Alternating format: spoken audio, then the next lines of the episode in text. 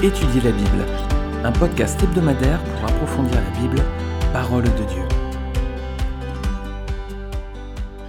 Bonjour à tous et bienvenue pour cet épisode 200 d'Étudier la Bible. Ah, c'est un petit anniversaire quand même, hein. j'aurais dû prévoir quelque chose. 200, c'est un chiffre rond quand même, enfin un nombre plutôt. C'est voilà, c'est rond, ça sonne bien, 200. merci en tout cas à tous hein, pour votre fidélité, pour vos écoutes. Euh, et merci surtout, hein, les amis, euh, au Seigneur pour euh, sa parole et sa fidélité. Hein. Merci Seigneur de nous donner de la sagesse. Merci Seigneur de nous donner du discernement pour ces études bibliques.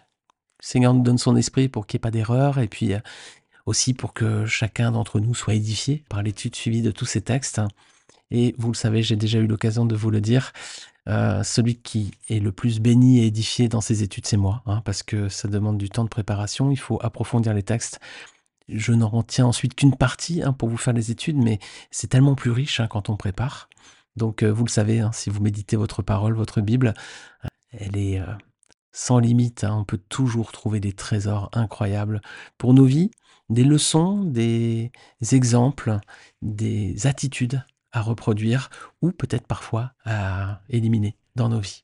En tout cas, voilà, épisode numéro 200 d'étudier la Bible aujourd'hui et on va avoir justement l'histoire incroyable de plusieurs personnages dans le livre de Ruth et aujourd'hui on va s'attarder tout particulièrement sur Ruth et sa belle-mère Naomi. Alors on va lire le chapitre 2, donc on va finir ce, ce chapitre, on lira du verset 14 au verset 23. Au moment du repas, Boaz dit à Ruth, Approche-toi, mange du pain, trempe ton morceau dans la vinaigrette. Elle s'assit à côté des moissonneurs. On lui donna du grain rôti. Elle mangea à satiété et garda le reste. Puis elle se leva pour ramasser des épis. Boaz donna cet ordre à ses serviteurs. Elle ramasse aussi des épis entre les gerbes et ne lui fait aucun mal. Vous retirerez même pour elle des gerbes quelques épis que vous la laisserez ramasser sans lui faire de reproches. Elle ramassait des épis dans le champ jusqu'au soir, puis elle bâtit ce qu'elle avait récolté. Il dut environ 22 litres d'orge. Elle l'emporta et rentra dans la ville, et sa belle-mère vit ce qu'elle avait ramassé. Elle sortit aussi les restes de son repas et les lui donna. Sa belle-mère lui dit Où as-tu ramassé des épis aujourd'hui? Où as-tu travaillé? Béni soit celui qui soit intéressé à toi. Ruth raconta à sa belle-mère chez qui elle avait travaillé. L'homme chez qui j'ai travaillé aujourd'hui s'appelle Boaz, dit-elle. Naomi dit à sa belle-fille qu'il soit béni de l'Éternel qui garde sa bonté pour les vivants comme pour les morts. Cet homme nous est proche, lui dit encore Naomi, il est un de ceux qui ont droit de rachat sur nous. Ruth la Moabite ajouta, il m'a dit aussi reste avec mes serviteurs jusqu'à ce qu'ils aient terminé toute ma moisson. Naomi dit à sa belle-fille Ruth, il est bon que tu sortes avec ses servantes, ma fille, et qu'on ne te rencontre pas dans un autre champ. Ruth resta donc avec les serviteurs de Boaz pour ramasser des épis jusqu'à la fin de la moisson de l'orge et de la moisson du blé. Elle habitait avec sa belle-mère. Alors donc une histoire qui commence à l'heure du déjeuner. Hein. Boaz va inviter Ruth à se joindre à eux. Il lui dit de s'approcher, de se servir et de tremper son pain dans le vinaigre ou dans la vinaigrette. Alors là encore, ça témoigne de sa bonté à son égard. Il est généreux, il invite à sa table. Alors le mot utilisé pour vinaigre ou vinaigrette, hein, selon les traductions, est le mot chometz en hébreu. Et selon le site l'évangile.com, chometz, ça désigne une boisson acide composée de vin aigri et d'un peu d'huile, très rafraîchissante et encore en usage en Orient. Vous avez compris que vin et gris, ça a donné le mot vinaigre. Hein. Si on ajoute les deux mots, si on les lie ensemble, ça fait vinaigre, vin et gris. Alors, dans ce repas, on a donc Boaz qui dit à Ruth de tremper son pain dans le vinaigre, dans la vinaigrette. Donc, on a d'un côté le pain et le vin aigre, deux symboles, les amis, de la vie et de la mort de Jésus-Christ. Jésus, c'est le pain de vie. Lisez avec moi Jean chapitre 6, versets 28 à 35 et lui dirent Que devons-nous faire pour accomplir les œuvres de Dieu? Jésus leur répondit L'œuvre de Dieu, c'est que vous croyez en celui qui l'a envoyé.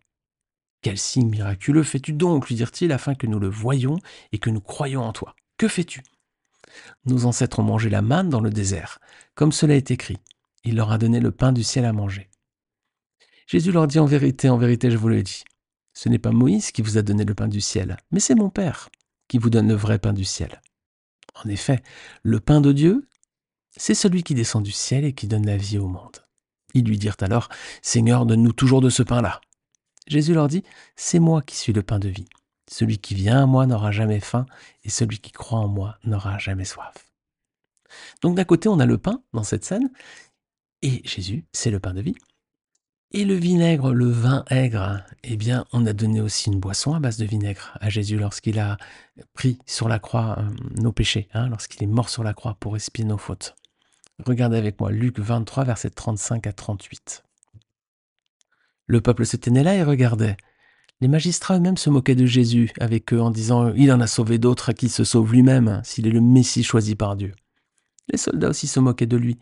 Ils s'approchaient pour lui présenter du vinaigre en disant Si tu es le roi des Juifs, sauve-toi toi-même.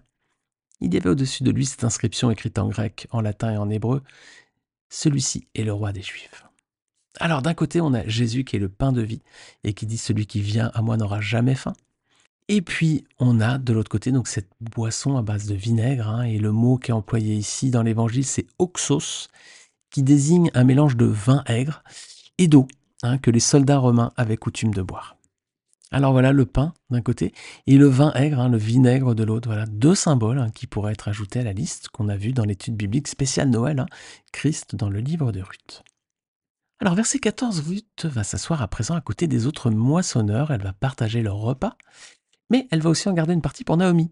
Hein. elle mange pas tout, ou du moins, euh, voilà, une fois qu'elle a mangé, bah, elle garde ce qui reste finalement pour sa belle-mère. Alors, à son tour, hein, Ruth, comme Boaz, va, elle témoigne de sa grande générosité. Hein. Elle pense pas qu'à elle, Ruth, elle pense aussi à sa proche parente qui a faim également. Alors, verset 15, à peine le déjeuner terminé, on le voit, elle repart tout de suite au travail. Hein. Il n'y a, pas de place pour la sieste, les amis, malgré la fatigue, une journée de travail, de dur labeur au soleil. Voilà, elle a beaucoup travaillé toute la journée. Ruth, elle faisait preuve d'un grand zèle, elle était très courageuse. C'est une figure exemplaire, Ruth a tellement d'égards. Alors versets 15 et 16, bah, Boaz va donner des consignes à ses serviteurs. Il va permettre que Ruth ramasse aussi des épis entre les gerbes hein, et qu'on ne lui fasse aucun mal.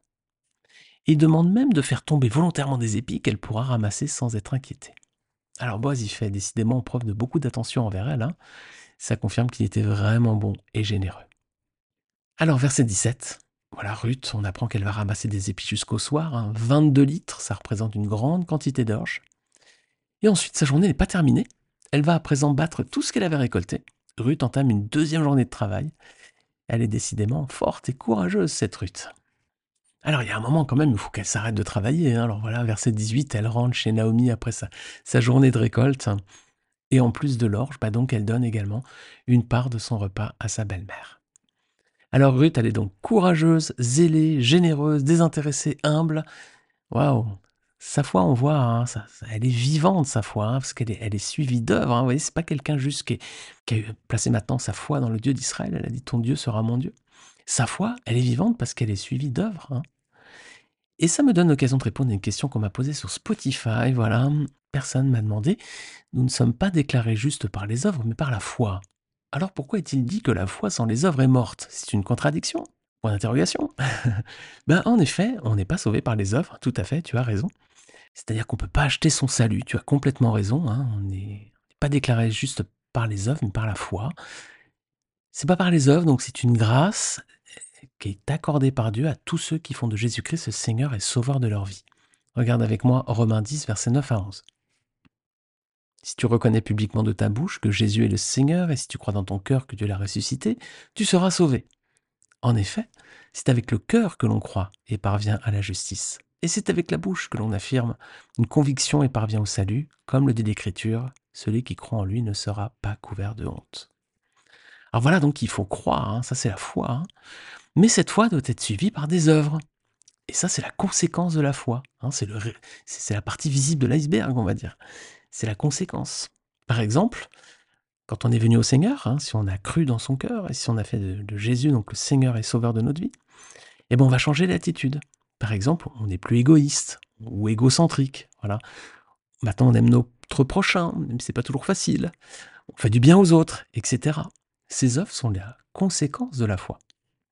Et on ne peut pas dire qu'on a la foi tout en continuant de vivre pour soi sans penser aux autres. Hein. On ne peut pas continuer comme auparavant. Pour prendre l'exemple de Ruth, elle a eu la foi dans le Dieu d'Israël, et la suite du livre nous montre son attitude.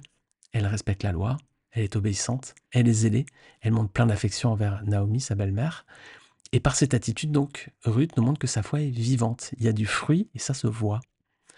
Si sa foi était morte, qu'est-ce qu'elle aurait fait, Ruth? Ben, Elle aurait cherché avant tout son propre intérêt. Elle se serait pas sacrifiée autant pour sa belle-mère Naomi, hein, et elle serait peut-être même finalement repartie en Moab hein, pour se marier au final. Donc, alors on n'est pas sauvé par les œuvres, mais nos œuvres témoignent de notre foi. Regarde Jacques 2, versets 15 à 18, puis ensuite on lira le verset 26. Si un frère ou une sœur sont nus et manquent de la nourriture de chaque jour, et que l'un de vous leur dise Partez en paix, mettez-vous au chaud et rassasiez-vous, sans pourvoir à leurs besoins physiques, à quoi cela sert-il? Il en va de même pour la foi. Si elle ne produit pas d'œuvre, elle est morte en elle-même. Mais quelqu'un dira Toi tu as la foi et moi j'ai les œuvres. Montre-moi ta foi sans les œuvres, et moi, c'est par mes œuvres que je te montrerai ma foi. Je passe au verset 26. En effet, de même que le corps sans esprit est mort, de même la foi sans les œuvres est morte. Alors en effet, on n'est pas déclaré juste par les œuvres, mais par la foi. Et oui, et donc la foi sans les œuvres est morte. Hein. S'il n'y a pas de changement en nous, si on reste comme on était avant, bah tu vois qu'il y aura une contradiction. Là, pour le coup, c'est ici qu'il y aura une contradiction en fait. Si on dit j'ai la foi, mais je vis comme tout le monde, comme les non-chrétiens, bah non. Hein, les œuvres, c'est pas forcément des œuvres sociales, c'est pas forcément euh, des, choses de bienfaisance. Non, c'est aussi euh, des changements d'attitude, des façons de se comporter avec les autres, voilà, des paroles aussi. Hein. Euh, chez les non-chrétiens, les gros mots, ça, c'est dans toutes les phrases. Hein. Et ça, les amis, c'est quelque chose qui doit changer, qui ne doit pas se voir chez les chrétiens. Le chrétien doit, par exemple, ne pas dire de grossièreté. Et ça, c'est une œuvre, en quelque sorte, c'est une conséquence de la foi. Alors, je vais vous donner un verset de, référence par rapport aux grossièretés. Par exemple, il y aurait Ephésiens 5, 3 et 4. Paul dit Vous appartenez au peuple de Dieu. Par conséquent, il ne convient pas qu'une forme quelconque d'immoralité, d'impureté ou d'envie soit même mentionnée parmi vous. Il n'est pas convenable non plus que vous prononciez des paroles grossières, stupides ou sales. Adressez plutôt des prières de reconnaissance à Dieu. Voilà les amis, si vous êtes chrétien, si vous êtes sauvé, ne prononcez pas de grossièreté comme les personnes du monde. Et ça aussi, d'une certaine façon, c'est une œuvre, une conséquence de votre foi. Alors, verset 19. Naomi maintenant lui demande, hein, demande à Ruth où elle a ramassé des épis. Elle est visiblement heureuse de voir sa récolte, hein, parce qu'elle bénit la personne qui lui a autorisé de glaner dans ses champs.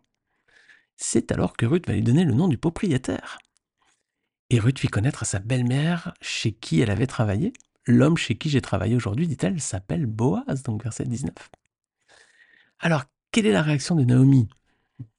Bah, Elle est enchantée visiblement, hein. là encore, euh, elle le bénit, hein. elle bénit également le nom de l'Éternel, qui garde sa bonté pour les vivants comme pour les morts. Parce qu'il s'avère que Boaz est un parent proche, hein, un de ceux qui ont le droit de rachat sur Ruth. Verset 21, donc Ruth précise qu'il lui a même permis de rester avec ses serviteurs jusqu'à la fin de la moisson. Alors ça, c'est une, bénédiction en effet, parce que ça leur assurait à toutes les deux d'avoir de quoi manger durant les prochaines semaines et les prochains mois. Hein. Naomi et sa famille avaient quitté Bethléem, la maison du pain, à cause de la famine, et à présent qu'elle est retournée dans sa ville, elle ne va manquer de rien. Elle comprend, à présent que le Seigneur prend soin d'elle, qu'il sera fidèle, qu'il ne l'abandonnera pas. Si seulement Ruth et sa famille avaient compris cela avant de se rendre en Moab, les amis. S'ils avaient compris que le Seigneur ne les abandonnerait pas, hein, ils se seraient évité bien des ennuis. Alors nous aussi, hein, ne doutons pas que le Seigneur prendra soin de nous, qu'il sera fidèle et qu'il ne nous abandonnera jamais, les amis. Hein. Si on doutait encore, voici quelques versets pour nous rassurer. Deutéronome 31, verset 8. L'Éternel marchera lui-même devant toi. Il sera lui-même avec toi. Il ne te délaissera pas, il ne t'abandonnera pas. N'aie pas peur et ne te laisse pas effrayer. Voilà encore un autre verset qui nous montre que le Seigneur prendra soin de nous. Regardez avec moi 1 Samuel 12, 22. L'Éternel n'abandonnera pas son peuple, et ce, à cause de son grand nom, car il a décidé de faire de vous son peuple. Voilà, si on est chrétien aussi, hein, l'Éternel ne nous abandonnera pas, il l'a dit, et ce, à cause de son grand nom. Psaume 94, verset 14. L'Éternel ne délaisse pas son peuple, il n'abandonne pas son héritage. Psaume 27, verset 10. Même si mon père et ma mère viennent m'abandonner, l'Éternel m'accueillera. Et a encore un autre passage, il y en aurait tellement. Je vais en lire un, dernier, psaume 9, verset 10 à 11. L'Éternel est une forteresse pour l'opprimé, une forteresse dans les moments de détresse. Ceux qui connaissent ton nom se confient en toi, car tu n'abandonnes pas ceux qui te cherchent, Éternel. Voilà les amis, le Seigneur prend soin de son peuple, il est fidèle, il n'abandonne pas ceux qui lui appartiennent. J'espère que ces versets nous aideront hein, si parfois nous passons par des moments difficiles. Alors verset 22, Noémie conseille à présent sa belle-fille Ruth de rester dans ce champ avec ses servantes et de ne pas aller ailleurs. Elle lui prodigue à présent de bons conseils, Naomi. Hein. Et rappelez-vous, ce n'était pas le cas auparavant. Hein. Chapitre 1er, souvenez, euh, euh, Naomi avait dit à Ruth et à Orpa à trois reprises hein, de retourner vers leur peuple et vers leur Dieu. Ruth chapitre 1 verset 8. Naomi dit alors à ses deux belles filles, Allez, que chacune retourne à la maison de sa mère. Que l'Éternel use de bonté envers vous, comme vous l'avez fait envers ceux qui sont morts et envers moi. Voilà, donc une première fois, elle invite chacune à retourner à la maison de sa mère. Ensuite, Ruth chapitre 1, verset 11. Naomi dit Retournez, mes filles, pourquoi viendriez-vous avec moi? Ai-je encore dans mon sein des fils qui puissent devenir vos maris? Et une troisième fois, chapitre 1, toujours verset 15. Naomi dit à Ruth Voici ta belle-sœur est retournée vers son peuple et vers ses dieux. Retourne comme ta belle-sœur. Voilà, donc à trois reprises, elle avait dit Voilà, retournez vers votre peuple et vers vos dieux. Alors, Naomi et Ruth montrent l'exemple hein, des, bons rapports ici que devraient avoir les belles-mères et les belles-filles. Naomi, d'un côté, elle prodigue de bons conseils. Elle ne se sert pas de son expérience pour accabler, pour faire culpabiliser sa belle-fille. Au contraire, elle est prévoyante avec elle et elle veut prendre soin de son avenir. Et Ruth, de son côté, elle a également une bonne attitude envers sa belle-mère. Elle est respectueuse, elle prend soin d'elle dans sa vieillesse, elle ne la laisse manquer de rien et elle sait se priver pour elle. Alors voilà, un bon exemple. on cite plutôt souvent les mauvais rapports qu'entretiennent, selon la légende peut-être, les belles-mères et les belles-filles. Je ne sais pas du tout comment vous vivez ces relations dans vos foyers, dans vos couples, mais là la, Bible donne une bonne image, hein. et même la Bible nous donne des conseils pratiques. Hein. Elle nous dit qu'une femme plus âgée devrait toujours donner de bons conseils aux femmes plus jeunes qu'elle. Hein. Qu'elles doivent notamment leur apprendre comment bien se comporter dans leur couple et dans leur foyer.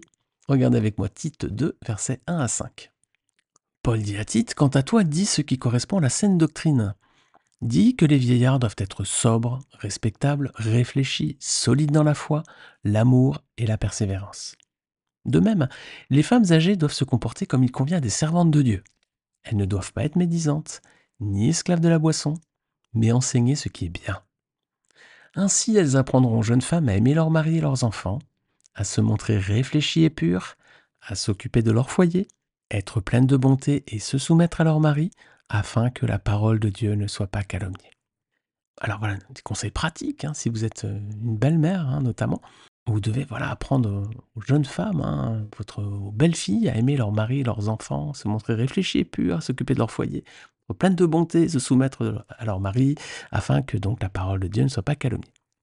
Et une belle-mère aussi ne devrait jamais être envahissante. Peut-être votre cas, je ne sais pas. Parce qu'une fois que l'homme a quitté son foyer, ou la fille, hein, les parents devraient se tenir éloignés. Hein. Une fois mariés, l'homme et la femme ne font qu'un. C'est pas un mariage à trois hein, ou à quatre avec les beaux-parents. Donc, parents, si vos enfants sont mariés, ayez la sagesse de vous tenir éloignés d'eux.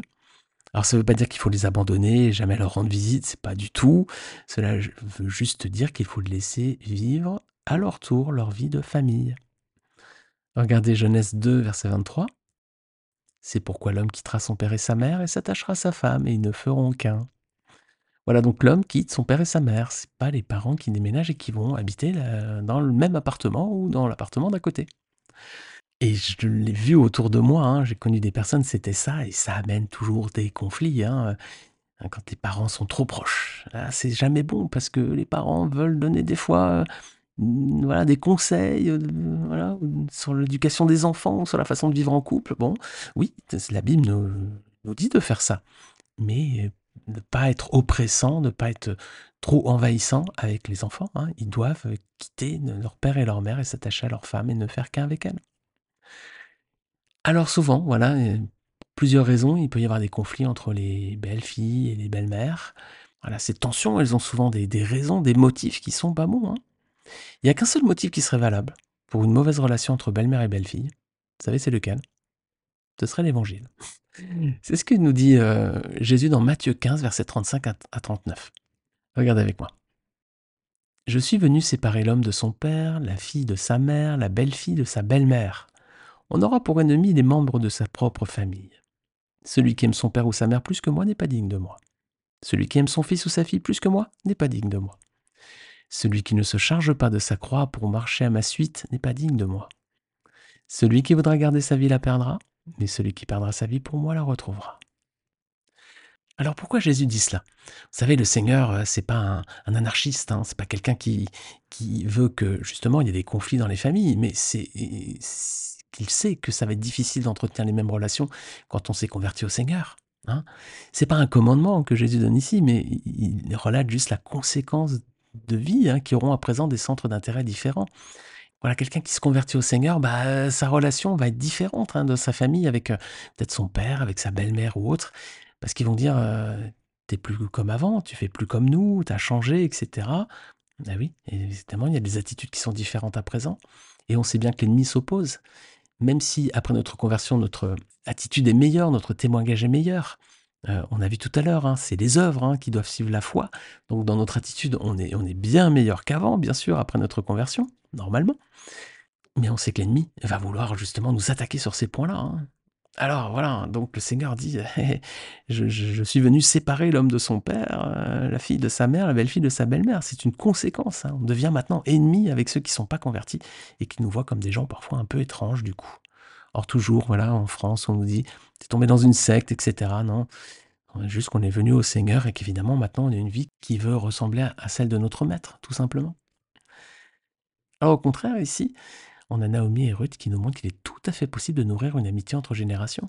Et si vous êtes convertis et que vos beaux-parents, par exemple, ou vos parents sont convertis également, se sont convertis peut-être après ou avant vous, bah, vous avez vu que les relations peuvent être excellentes. Mais il faut qu'on soit entre personnes sauvées. Voilà, sinon ça crée des conflits. Alors ici, Naomi bah voilà, et Ruth, elles ont magnifique relation toutes les deux intragénérationnelles, mais pour que ça marche bien, il faut faire preuve de bonté, de douceur et de générosité. Naomi a donné de bons conseils à Ruth. Ruth a écouté sa belle-mère et s'est donné pour elle.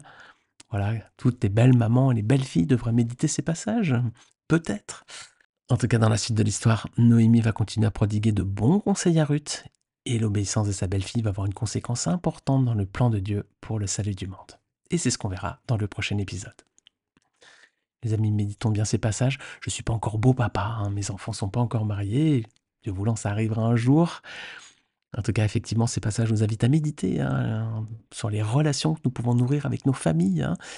Prenons l'exemple de Naomi, prenons l'exemple de Ruth, prenons l'exemple de ces deux magnifiques personnages qui nous montrent que on peut tout à fait bien s'entendre les uns avec les autres, mais il faut pour ça, eh bien, euh, s'aimer les uns avec les autres.